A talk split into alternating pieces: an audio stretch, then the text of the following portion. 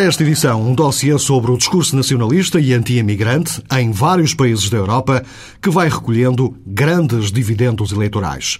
E lá mais para o final, a música, feita em Estocolmo por 29 suecos que se dizem de Barcelona. Para já, um resumo das principais notícias que fizeram a semana que agora chega ao fim.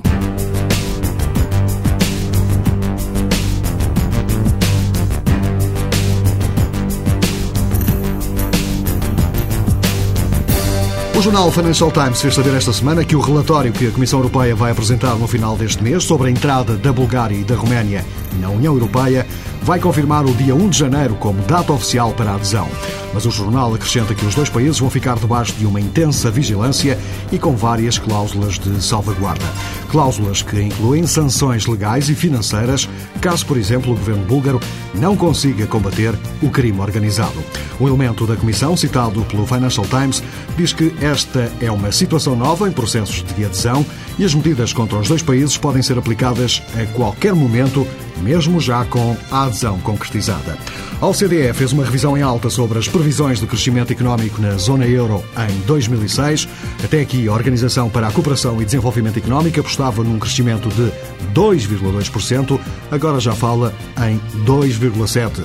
A OCDE sublinha que a subida registada no segundo trimestre deste ano é suficientemente forte para aguentar as subidas das taxas de juro decretadas pelo Banco Central Europeu.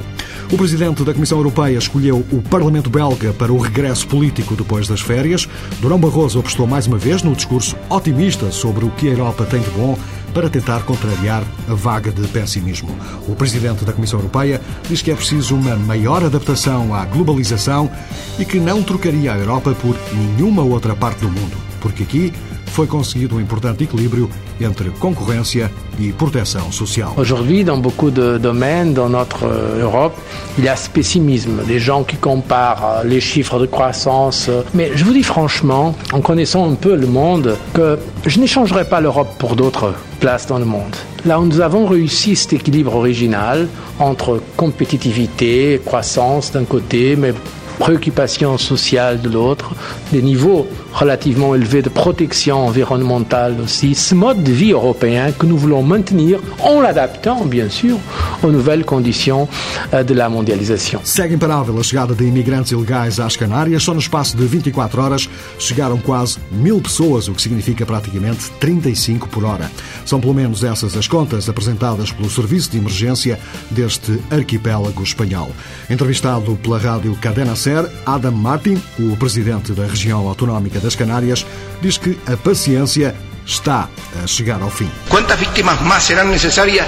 ¿Cuántas fotos de cuerpos exhaustos hacen falta para que España y Europa se convenzan de que este es un problema que nos afecta a todos y al que entre todos hemos de buscar solución?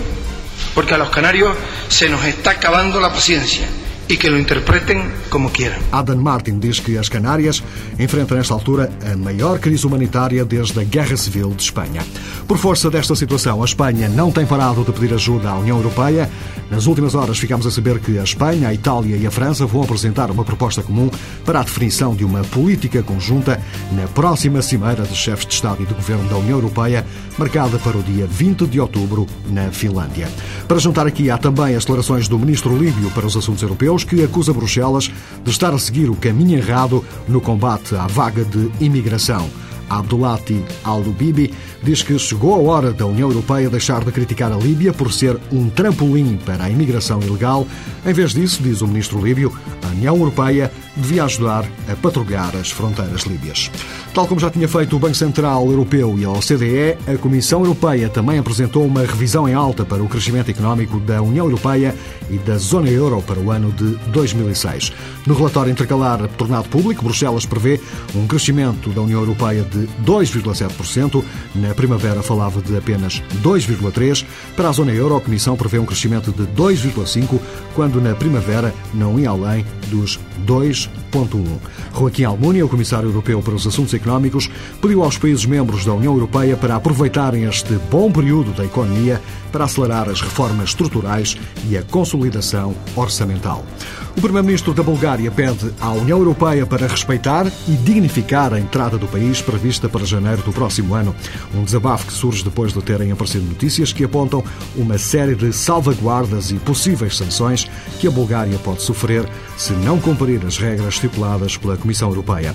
Apesar das informações divulgadas que causaram mal-estar junto das autoridades de Sófia, o primeiro-ministro búlgaro diz que vai esperar serenamente pelo relatório que a Comissão Europeia vai divulgar no dia 26 deste mês sobre as condições de adesão da Bulgária e da Roménia. A maioria dos europeus gostaria que a União Europeia tivesse um único ministro dos negócios estrangeiros que falasse em nome de todos os 25. É o que diz uma sondagem feita por um instituto alemão. Nos vários países consultados neste estudo, a média geral de apoio ao ministro dos negócios estrangeiros da Europa é de 65%. Os espanhóis e os italianos são os mais entusiastas da ideia, com 74% e 71%, respectivamente. Em França, a percentagem de apoio é praticamente de 70%. Os menos entusiastas da ideia são os ingleses e os eslovacos, mas mesmo assim, cerca de 50% das pessoas ouvidas nestes dois países são favoráveis à criação de um posto de ministro dos negócios estrangeiros da Europa.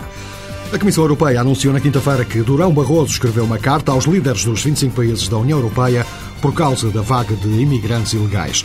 O anúncio foi feito por um porta-voz da Comissão em Bruxelas. President Barroso has taken the uh, initiative to write a letter today to the heads of state and government in the European Union on the urgent and dramatic issue of illegal immigration. Nesta carta, Durão Barroso sublinha que a imigração ilegal é um problema europeu, portanto, tem de ser combatido de forma conjunta. This letter recalls that the massive arrival of illegal immigrants to the European Union, mainly to the Spanish, Italian and Maltese coasts, is a European problem and requires a European effort. Perante a crise nas Canárias, José Luís Zapatero, o primeiro-ministro espanhol, vem dizer que a Espanha vai continuar a receber e a precisar de imigrantes, mas promete uma luta cerrada contra a imigração ilegal. Por ello es absolutamente necesario reiterar que nuestro país es un país que valora la inmigración, que necesitará la inmigración que esté vinculada al mercado de trabajo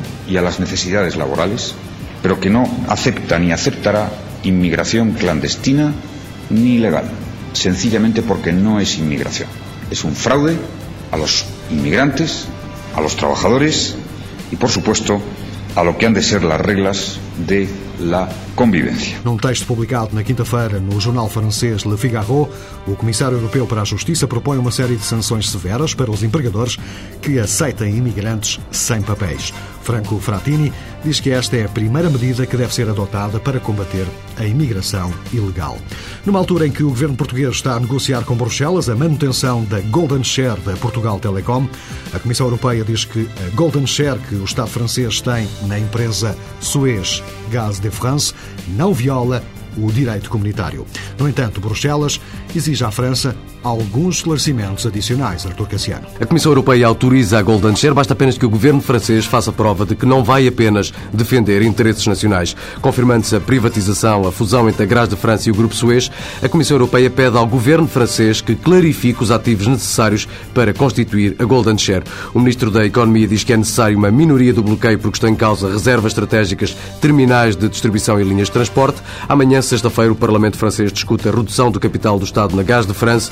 O projeto de lei prevê uma redução de 80% para 34% do capital. Agora falta saber qual vai ser a decisão da Comissão Europeia sobre as Golden Share que o governo português detém na Portugal Telecom. O ministro do Interior e mais do que provável candidato às eleições presidenciais francesas do próximo ano esteve em Bruxelas depois de um encontro com o presidente da Comissão Europeia, Nicolas Sarkozy, defendeu a necessidade da União Europeia ter uma política comum de imigração. Premièrement, il faut une politique de l'immigration européenne.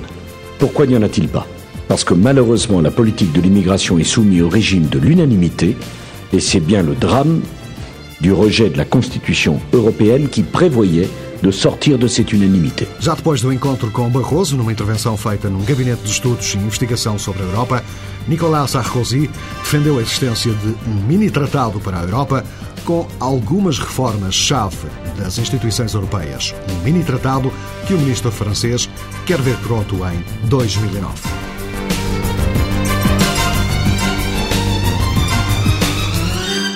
A poucos dias de eleições regionais na Alemanha e também na Bélgica, e com os partidos nacionalistas a ganharem cada vez mais pressão eleitoral, muito por conta do discurso anti-imigrante. Mas não só, fazemos esta semana uma pequena ronda por alguns países europeus para tentar perceber melhor a força do discurso nacionalista numa Europa que cada vez recebe mais imigrantes e os receia cada vez mais. Esta semana, por exemplo, uma rede neonazi infiltrada no exército belga foi desmantelada e 17 pessoas, entre as quais 11 militares, foram detidas.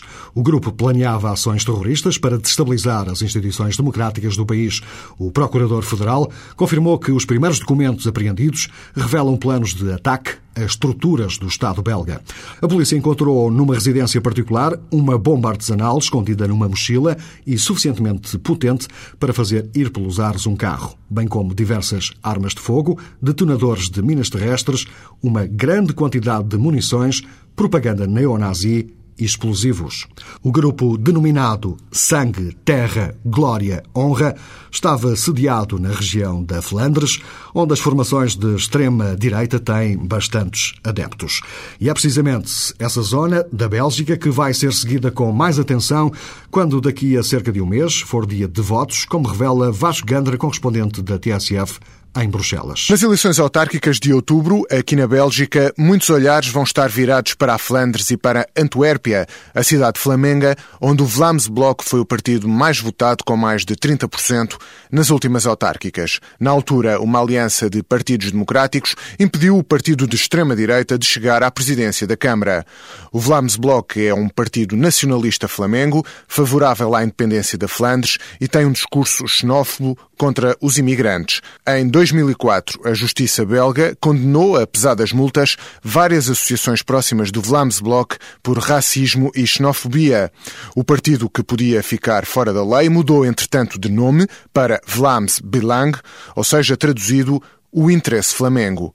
A questão que preocupa os partidos democráticos na noite eleitoral de 8 de outubro é saber se o Vlaams Belang vai reforçar posições e a sua influência em Antuérpia e na Flandres. Já no sul do país e em Bruxelas, a extrema-direita francófona apresenta-se dividida em vários partidos. Nas últimas eleições regionais em 2004, o discurso securitário e xenófobo do Front National da Bélgica recebeu cerca de 10% de votos. A sua propaganda baseia-se quase exclusivamente nos temas da insegurança, um discurso contra os estrangeiros e favorável ao repatriamento de imigrantes. Devido a lutas internas, o Front National mas os símbolos dos partidos da extrema-direita francófona tendem a ser idênticos. Se na Bélgica o fenómeno começa a ser muito forte, na Alemanha os nacionalistas estão mais ativos do que nunca. O estado das coisas nesta altura é contado por José Belchior, correspondente da TSF. Os neonazis alemães estão cada vez mais descarados, mais agressivos e mais seguros de si.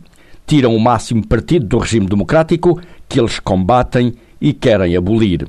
É um objetivo utópico, é certo, mas não há dúvida que os cabeças rapadas têm vindo a intimidar, a ameaçar e a agredir as pessoas na atual campanha no Estado Federado de Mecklenburgo-Pomerânia, onde no dia 17 se realizam eleições regionais.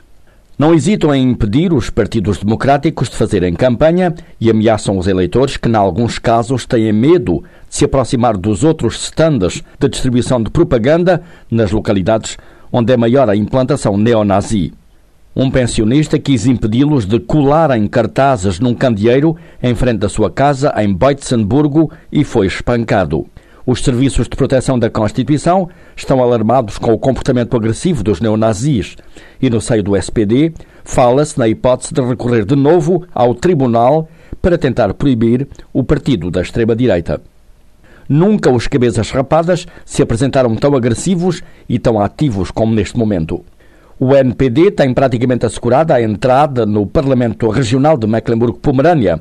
As sondagens dão-lhe 6% dos votos. Espera-se uma fraca afluência às urnas, menos de 40%, e isso ajuda-os. Também em Berlim se realizam eleições para o Parlamento Regional no dia 17. Aqui as hipóteses não são tão boas para a extrema-direita. No entanto, também em Berlim, os cabeças rapadas não hesitam em ameaçar e intimidar o eleitor e os candidatos dos outros partidos, sobretudo nas zonas onde é maior a sua implantação. É claro que nessas zonas não é aconselhável a frequência de estrangeiros, sobretudo dos que são identificáveis à primeira vista. É que entre os neonazis mantém-se o slogan A Alemanha aos alemães. Na Escandinávia, especialmente na Dinamarca e na Noruega, não se pode falar propriamente de neonazis, mas os partidos mais nacionalistas obtêm resultados eleitorais nunca vistos. Comecemos então, Helder Fernandes, pelo caso norueguês. Nas últimas eleições gerais, o Partido Progressista obteve 22% dos votos e tornou-se no segundo maior partido da Noruega, só superado pelos trabalhistas no poder. Como líderes da oposição, os progressistas são também o único grande partido norueguês com um programa político defensor de fortes restrições da imigração de países do terceiro mundo, criticando severamente a atual política de refugiados, que acusam ser demasiado generosa e ingênua. Para os progressistas, a Noruega deve apenas conceder asilo político a refugiados das Nações Unidas, impor maiores restrições à imigração de familiares de asilados e imigrantes de países não ocidentais, dificultar o uso indireto do casamento como bilhete de entrada no país e acabar com a concessão de subsídios vitalícios aos refugiados. O partido promete, se chegar ao poder, pôr fim à discriminação positiva dos estrangeiros, que, por exemplo, exemplo, garante aos refugiados uma casa, cheques para a compra de mobiliário e roupa ou subsídios vitalícios, mesmo que eles se recusem a trabalhar, direitos com que os noruegueses apenas podem sonhar. Os progressistas também defendem a expulsão automática de todos os estrangeiros condenados a penas de cadeia superiores a seis meses, o fim do ensino de filhos de imigrantes nas respectivas línguas maternas subsidiado pelo Estado, a extensão de sete para dez anos do prazo para a concessão da cidadania norueguesa e a obrigatoriedade de passar-se num exame de norueguês para se adquirir a cidadania. Nos últimos anos, os progressistas amenizaram claramente a linguagem anti-estrangeirista e expulsaram todos os membros conotados com a antiga ala xenófoba e de visões mais ou menos extremistas, assumindo-se hoje como um partido populista liberal pronto a liderar o centro-direita para a tomada do poder nas próximas eleições. O crescimento acentuado dos progressistas progressistas nas sondagens, em alguns casos com 30 a 35% nas intenções de voto, tem contudo pouco a ver com a política de refugiados. A Noruega, que é hoje o país mais rico do mundo e o terceiro maior exportador mundial de ramas, vive praticamente em pleno emprego, tem uma economia sólida e um Estado que dá lucros fenomenais. O discurso populista dos progressistas concentra-se assim em angariar o descontentamento contra outros assuntos que preocupam preocupam mais o eleitorado, como a pesada carga fiscal do Estado, as portagens, a gasolina e os carros mais caros da Europa, as longas listas de espera nos hospitais ou a falta de vagas nos infantários. Os estudos de opinião mostram, paradoxalmente, que muitos dos eleitores progressistas são antigos votantes da esquerda e que quase um terço dos estrangeiros com direito de voto votou progressista. E na Dinamarca, o cenário não é muito diferente. Com 24 deputados e 14% dos votos, o Partido Popular é o terceiro maior da Dinamarca. Sob a ameaça constante de rasteirarem o governo minoritário de centro-direita, os populares detêm um poderio político que os torna num dos partidos mais influentes do país sem precisarem de participar no executivo. A fatura do apoio parlamentar ao governo não é barata e a moeda de troca são medidas muito restritivas nos capítulos da imigração e refugiados que abrangem a maioria dos estrangeiros, inclusivamente os europeus. A acabar estão as generosas políticas de refugiados e subsídios a estrangeiros do tempo dos trabalhistas, os subsídios vitalícios aos asilados políticos ou os programas de apoio generalizado a escolas e organizações religiosas de língua estrangeira. Em apenas três anos, a Dinamarca fez o que foi possível fazer sem violar a Carta das Nações Unidas ou outras convenções internacionais para dificultar a chegada de mais estrangeiros e refugiados ao país. As estatísticas mostravam que atrás de cada refugiado chegavam em alguns casos outros 19, graças a direitos de reunião familiar ilimitados e quase automáticos. Os exageros do passado têm vindo a ser substituídos por um apertar do cerco em larga margem ditado pelo Partido Popular. A título de exemplo, a reunião familiar continua a ser possível, mas agora apenas com a apresentação de avultadas garantias bancárias privadas privadas, acesso vedado a uma série de subsídios da segurança social para os familiares que chegam e limites no tocante a pensões e outros benefícios financiados pelos contribuintes dinamarqueses. O casamento com não residentes sofreu também restrições dramáticas, alegadamente para se pôr cobro aos abusos do passado, em concreto, os casamentos de conveniência por avultadas quantias como meio de entrada no país ou o casamento forçado de adolescentes de pais estrangeiros. Para além de limites mínimos de idade que podem chegar aos 24 anos de idade para ambos os cônjuges, o casal tem agora que residir no país de origem do outro cônjuge antes de poder radicar-se na Dinamarca, uma medida que afetou inclusivamente o filho do primeiro-ministro. Ele viu-se forçado a residir com a esposa americana durante dois anos nos Estados Unidos, antes de ela poder finalmente obter a autorização de residência na Dinamarca. O aspecto mais controverso e polémico do programa político dos populares é, no entanto, o facto de eles negarem o caráter multicultural da sociedade dinamarquesa, afirmando que a Dinamarca é e deve continuar sempre a ser uma sociedade aberta e tolerante, exclusivamente escandinavo-europeia, baseada nos valores morais, sociais, políticos e religiosos dinamarqueses. Os estrangeiros que quiserem viver na Dinamarca têm direito a praticar outras religiões e os seus costumes, dizem os populares, desde que não imponham os seus valores aos dinamarqueses. Um discurso claramente populista que apela a uma faixa limitada do eleitorado, mas que forçou outros partidos a reverem as políticas do passado como única via de travarem o avanço do Partido Popular. Feito o retrato de dois casos escandinavos, saímos do continente europeu e vamos para as Ilhas Britânicas. Também aqui, João Cepeda, o discurso nacionalista e anti-imigrante começa a ganhar dimensões preocupantes. No coração de uma das democracias mais antigas da Europa, o Reino Unido, a extrema-direita sempre teve o seu lugar. Mesmo durante as grandes guerras do século XX, quando o extremismo de direita era inimigo público número um, nunca deixou de haver um espaço para os ultranacionalistas. O saudosismo do Império Britânico serviu sempre de alimento a esta facção, que, como em muitos outros países, tradicionalmente é pequena. Atualmente, forças políticas como o BNP, o Partido Nacional Britânico, ou o UKIP, Partido da Independência do Reino Unido, são a sua expressão mais significativa. Ambas têm conseguido sobreviver aos tempos, mas também nunca convenceram ao ponto de influenciar uma eleição. Isto, claro, até há pouco tempo, porque há dois temas na agenda política britânica que realmente perturbam os eleitores e têm força para catapultar partidos como estes. Primeiro, a União Europeia. Os britânicos não gostam de perder a autoridade e a ideia de partilhá-la com alguém, seja Bruxelas, seja quem for, é simplesmente desprezível. Graças a esse sentimento, o UKIP conseguiu nas últimas eleições europeias de 2004 16% dos votos nacionais. Um alerta para os partidos do centro que ainda assim pensavam talvez que estes resultados não se deveriam estender a outras eleições. Mas foi aí que o BNP também surpreendeu, graças ao outro tema que assusta os britânicos, a imigração. Apesar de ainda não ter conseguido um resultado expressivo nas urnas, a luta do BNP contra a entrada de imigrantes tem-lhes dado bons resultados nas sondagens políticas. Antes das eleições locais deste ano, por exemplo, um em cada quatro eleitores de Londres colocava-os como segunda opção. Pode ser só uma ameaça, mas o facto de o fenómeno da imigração estar a crescer e não a diminuir pode agravar ainda mais esta tendência. Só o ano passado entraram no Reino Unido provenientes dos países de leste que aderiram à União Europeia mais de meio milhão de imigrantes. Para já, o mercado de trabalho vai dando lugares a todos, mas quando isso não acontecer, uma bomba social pode começar em contagem decrescente. Em Portugal, o fenómeno é praticamente residual, sem expressão eleitoral, mas na internet há cada vez mais sites a defender um Portugal para os portugueses. Para o final deste Semana Europa, a música, e em espírito bem contrário ao que acabamos de ouvir. É um álbum de estreia de uma banda composta por 29 suecos e que responde pelo nome nada sueco de I Am From Barcelona.